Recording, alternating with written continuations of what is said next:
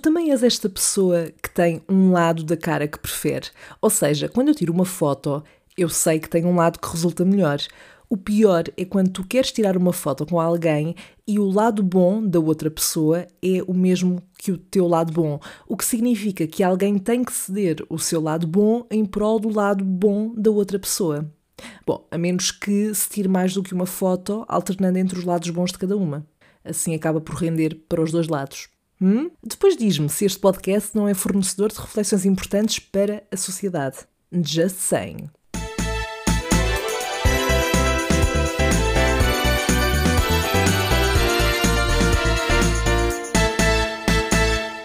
Olá, Sherry! Como é que é? Novidades?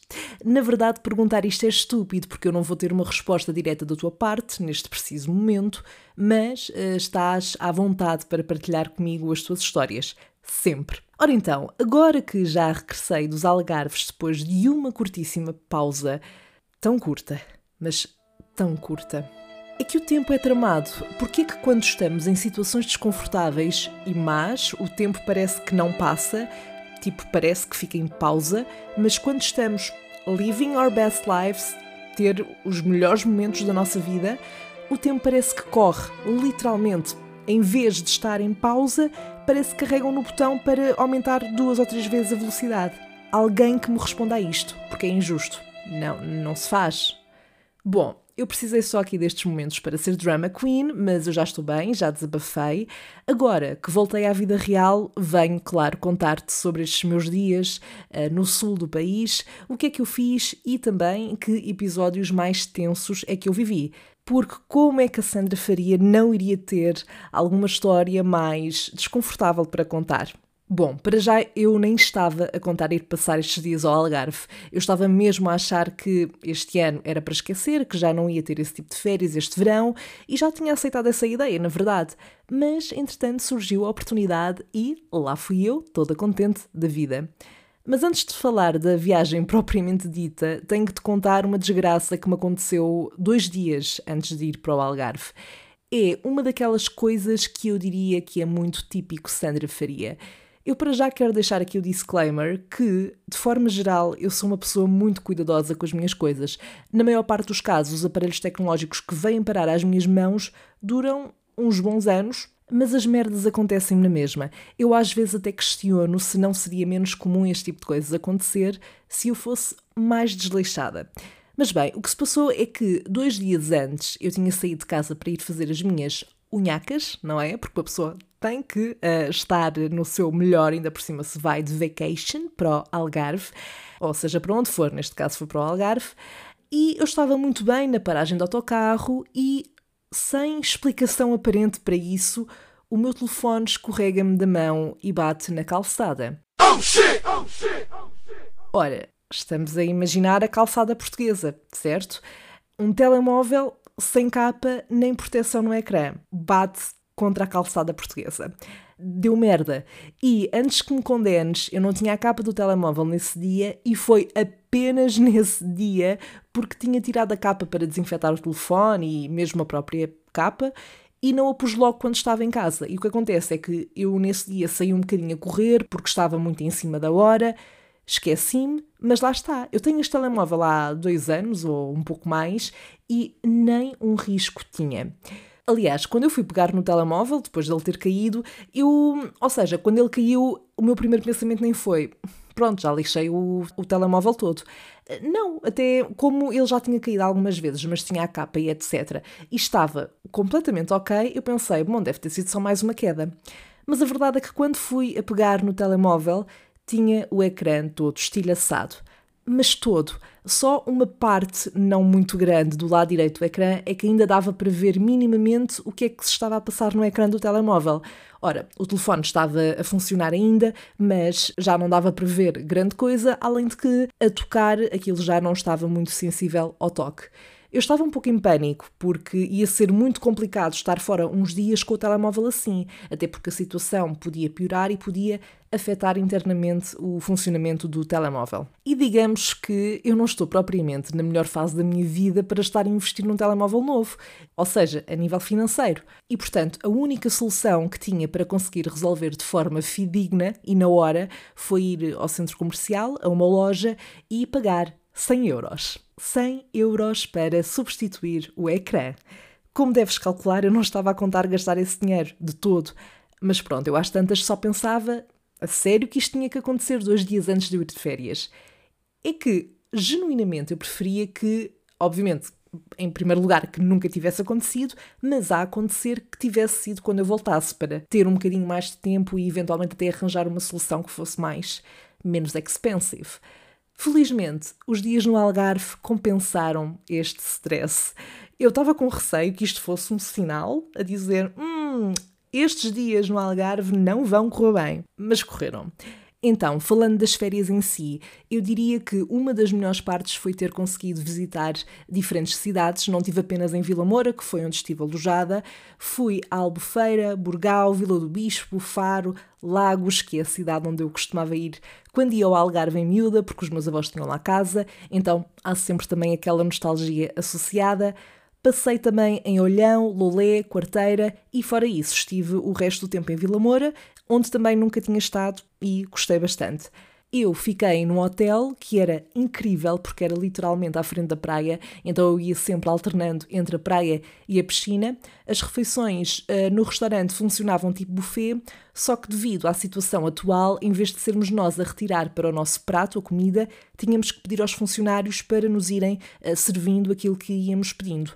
E apesar disto fazer todo o sentido, obviamente, a verdade é que torna muito mais constrangedor a parte de repetir, ou mesmo de pedir a quantidade. É que quando és tu a servir-te, ninguém está propriamente a controlar a quantidade de comida que tu comes, sobretudo no meio de mais gente, nem se repetes ou não aquela comida. Mas ali era difícil. Então às vezes eu sentia que eles me podiam estar a julgar, muito possivelmente não estariam e estariam simplesmente a borrifar-se para isso.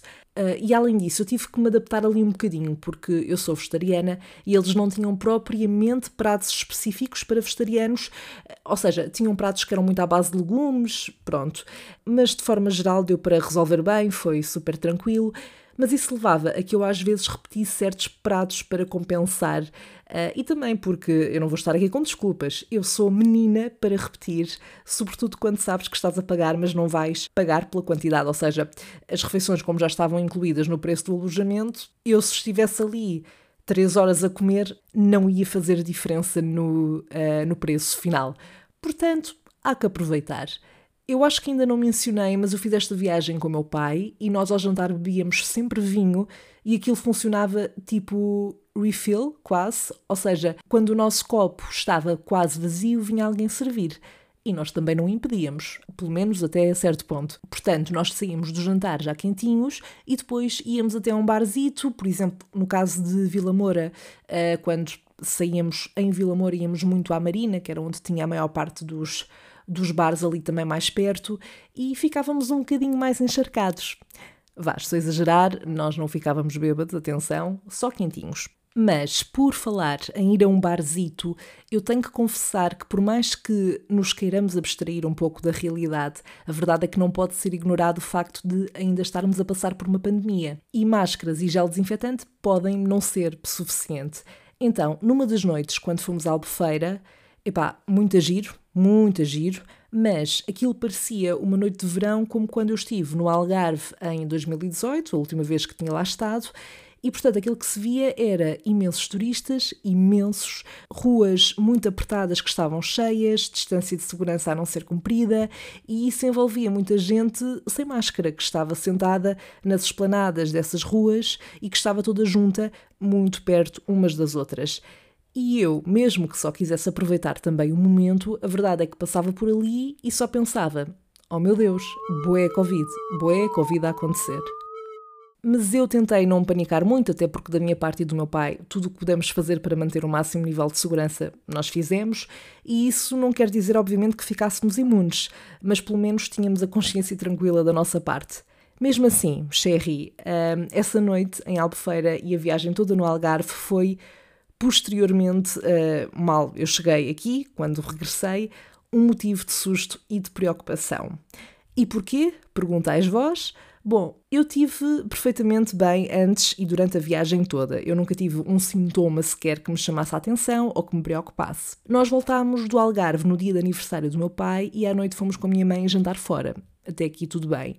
Eu, durante o jantar, comecei a sentir uns arrepios e até perguntei aos meus pais se eles também estavam a sentir, porque nós estávamos numa esplanada e podia mesmo estar a puxar mais frio, mas eles disseram que não e que estavam a sentir-se normais, portanto eu acabei por ignorar. Lá jantámos e eu, passado uma hora, uma hora e pouco, comecei a sentir-me assim um pouco mal disposta, uma sensação de quem está cheia da refeição, mas com náuseas ao mesmo tempo, sabes? E portanto, com isto, fui deixando passar, não, não comi nada antes de dormir, fui dormir. Durante a noite acordei e, uh, basicamente, e tentando não ser muito visual, eu vomitei todo o jantar e um pouco de alma também. Eu aí não me comecei logo a assustar, até porque estava um bocado com sono, mas no dia a seguir estive o dia todo sem conseguir comer, enjoada e com febre. Bem, um, não com febre tipo 38 graus, mas estive ali nos 37,6, acho que não passou muito daí. Mas estava a sentir-me febril, portanto, com dores no corpo, dor de cabeça, estive na cama o tempo todo. E portanto, o que acontece é que o meu alarme de paranoia disparou e, oh meu Deus, já foste, estás infectada e, portanto, comecei a ficar um bocadinho preocupada. Além disso, eu estava também mais em alerta porque uma amiga minha tinha estado em contacto com um caso positivo de Covid. E, embora tenha estado mais com essa pessoa já depois de eu ter ido para o Algarve, eu estava preocupada, obviamente, em primeiro lugar por ela e, em todo o caso, se a minha amiga desse positivo, obviamente que eu teria que fazer o teste. Então, o facto de estar com essa preocupação aliado àquela ocasião ou outra com mais multidão no Algarve fez-me logo ficar assustada, a pensar, ok, eu devo ter apanhado de alguma forma. Além da multidão, no Algarve, uma coisa que me irritou um pouco é que no hotel havia umas espreguiçadeiras perto da piscina e, para além de estarem quase sempre ocupadas, quando uma pessoa libertava uma espreguiçadeira, não havia propriamente forma de desinfetar ou não havia ali nenhum funcionário que estivesse a controlar e que fosse lá desinfetar. E mesmo estando com a toalha diferente por cima, eu senti que não fazia muito sentido não haver essa vigilância, já que estamos a ser cuidadosos noutro tipo de situações, como usar máscara e etc.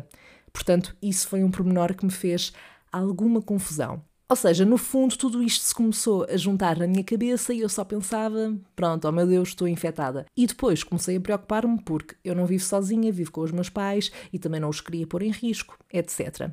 Mas bom, para terminar o suspense e a angústia, está tudo bem. a minha amiga também deu negativo e, além disso, aquilo que aconteceu foi que o meu corpo provavelmente reagiu daquela forma a, a um outro vírus ou bactéria qualquer, ou tive simplesmente uma paragem de gestão e no dia a seguir era o meu corpo a reagir então a esse acontecimento. A verdade é que depois desse domingo que eu estive assim, tive o dia todo assim meio xoxa na cama, sem comer, uh, com febre, a verdade é que no dia a seguir estava ok, portanto já não tinha febre, não, nunca tive tosse e fui conseguindo uh, voltar a comer. Portanto, eu diria que está tudo bem.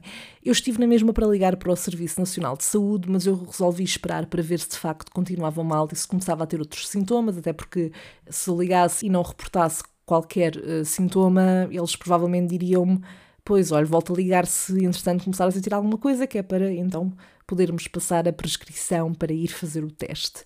Mas eu fiquei bem e entretanto acabei por não ligar, portanto eu diria que foi um sustozito, mas não passou disso. Bem, mas ainda sobre a viagem, outra coisa que marcou estes dias no Algarve, e foi mesmo das poucas coisas que foram menos boas, é que eu não sei explicar o porquê. Eu, no geral, sou uma pessoa que tem muita tendência a cair e a escorregar. Não sei se é uma questão de equilíbrio, não sei. Mas acontece-me bastante. E eu só caí uma vez em cinco dias, o que não está mal. Foi no mar e quase bati de boca numa rocha. Mas aquilo que me aconteceu, tipo, todos os dias, mais do que uma vez, era bater com os dedos do pé em algum lado. Ainda por cima, eu estive sempre de chinelos, portanto, era mesmo contacto direto com o pé. E não foi com o mindinho, menos mal, mas foi com o dedo grande e era sempre do mesmo pé. Juro, até me cortei numa das vezes uh, e eu fiquei com esse dedo um pouco roxo e tudo, agora já está, tudo bem. Uh, mas é que chegou uma altura em que já se estava a tornar muito irritante e frustrante porque estava sempre a acontecer. Eu não sei como é que entretanto não me caiu o dedo, mas pronto, foi daquelas coisas que eu às tantas já me ria de nervoso, ah, porque aquilo era absurdo, o facto de eu estar constantemente a bater contra um degrau, ou uma rocha, ou um nível qualquer no passeio que eu não vi, enfim. Ah, e depois também fiz uma nódoa negra, mas isso foi ao subir para o barco depois de ter saltado dele para mergulhar. E, a propósito, essa é outra experiência de que te quero falar e que foi tão, mas tão fixe. Eu diria até que foi assim o ponto alto destes dias no Algarve. Basicamente, eu e o meu pai fomos fazer um passeio de barco para visitar umas grutas. A viagem ainda foi longa, foram duas horas para lá e duas horas para cá, e nesse dia o mar estava agressivo pelo menos na viagem para lá ao início, estava super movimentado. Uh, eu sei que tem um nome, não sei se é Levante. Eu sei que o meu estava a falar com uma das pessoas que estavam no barco sobre isso e, e acho que se não é este o nome é muito parecido. Um, mas pronto, eu por acaso não enjoo, estava um bocadinho tenso ao início porque o barco estava mesmo a abanar imenso, uh, mas depois acalmou e foi super chill. Além de que eu tentei sempre concentrar-me na paisagem para também não me focar no mar nessa altura e foi tão fixe. Foi mesmo super bonito, incrível. Mal chegámos às grutas, eu fiquei deslumbrada. Ainda por cima, os senhores do barco meteram a dar nas colunas uma música do Bon Iver. Uh, nunca sei se estou a dizer bem o nome deste senhor, que é incrível, uh, mas eu já ouvi de várias formas, mas eu penso que esta é a forma correta. E portanto, com essa música, o mood ficou completamente instalado. E depois, na vinda, o barco parou para quem quisesse dar um mergulho no mar. E eu confesso que eu ao início estava um bocadinho receosa e na dúvida se iria fazê-lo, porque apesar de eu saber nadar, eu normalmente quando estou numa zona em que sei que não tenho mesmo pé de todo, eu fico um bocadinho desconfortável, porque de forma geral, o facto de eu saber que não tenho controle naquela situação, de alguma forma, não é propriamente a minha sensação favorita. Mas eu decidi arriscar e ir na mesma, até porque toda a gente no barco acabou por saltar, até umas senhoras mais velhinhas que estavam lá e que foram super simpáticas. E ainda bem que o fiz, ainda bem que arrisquei, porque acho que se não o tivesse feito também teria ficado com aquela coisa do ai, mas e se, se calhar se eu tivesse feito até ia gostar e etc. E portanto, eu podia realmente não ter gostado, mas a verdade é que correu bem e eu já posso riscar da lista de coisas para fazer antes de morrer o saltar de um barco para mergulhar. E a água, meu Deus, estava um caldinho, estava tão boa. Estás a ver quando tu entras, mergulhas no mar e não tens aquele choque do ai meu Deus, ok, está mesmo fria.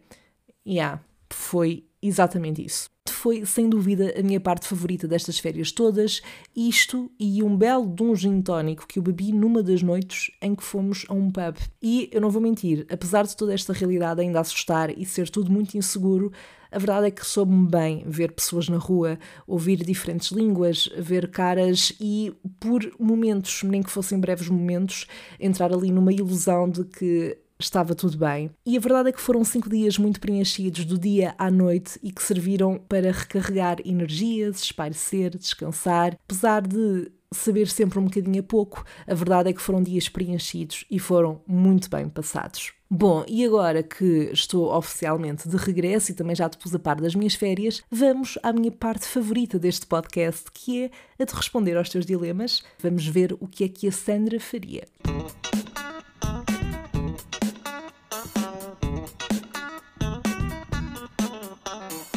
Primeiro dilema foi enviado pela Cristiana Simões e diz o seguinte: O Sr. Berlim, que, para dar contexto e para quem viu uma história que eu pus há uns dias, é o nome de um urso peluche que eu comprei quando fui a Berlim, básica, eu sei. O que é que eu faria se o Sr. Berlim se tornasse num ser vivo e quisesse matar a Sandra porque se sente enclausurado?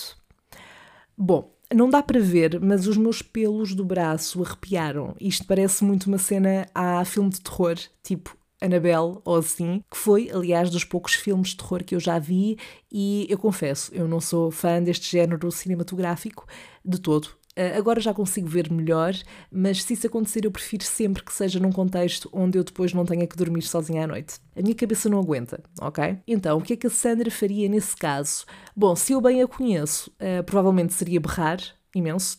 Provavelmente até chegar a um ponto em que as cordas focais já não iam conseguir emitir som. Provavelmente teria um AVC com o susto ali pelo meio, e por isso eu acabaria por facilitar o trabalho ao Sr. Berlim, porque eu acabava por morrer de susto mesmo antes dele tentar fazer alguma coisa para que isso acontecesse. Numa outra hipótese, menos provável, diria eu, eu reagiria instintivamente para me defender e tentava rasgar o Sr. Berlim antes que ele me pudesse atacar. Até porque o Sr. Berlim não é muito grande, é um peluche assim daqueles pequeninos. Mas pronto, isto foi um bocado creepy, não foi? Mas a minha primeira opção acho que seria a mais provável. Ou seja, eu ter um AVC. Bem, o próximo dilema vem do Marcos Costa, do podcast À Partida Desculpa, e o Marcos pergunta o que é que a Sandra faria se fosse confundida com uma celebridade. Ah, eu adorava. Eu adorava, mas só se fosse mesmo por um curto espaço de tempo, porque eu acredito que ser uma celebridade implica muitas vezes abdicar de, da privacidade e de poder estar só numa rua a passear e a passar despercebida e a viver uma vida perfeitamente normal. Mas eu gostava de ver qual é que era a sensação de ser abordada como se fosse uma celebridade. Se bem que, atenção, podia ser mau, se fosse um hater, por exemplo. É capaz de não ser uma abordagem muito simpática. Agora, eu acho que, na realidade, na realidade, eu ia rir muito. A pessoa ia perceber facilmente que se tinha enganado porque eu ia desmanchar-me e ia denunciar-me a mim mesma. Mas mais vale experienciar uns segunditos de fama do que não experienciar de todo, certo? By the way, quando eu era mais nova e andava na escola básica, ainda chegaram a dizer-me que eu era parecida à Lady Gaga.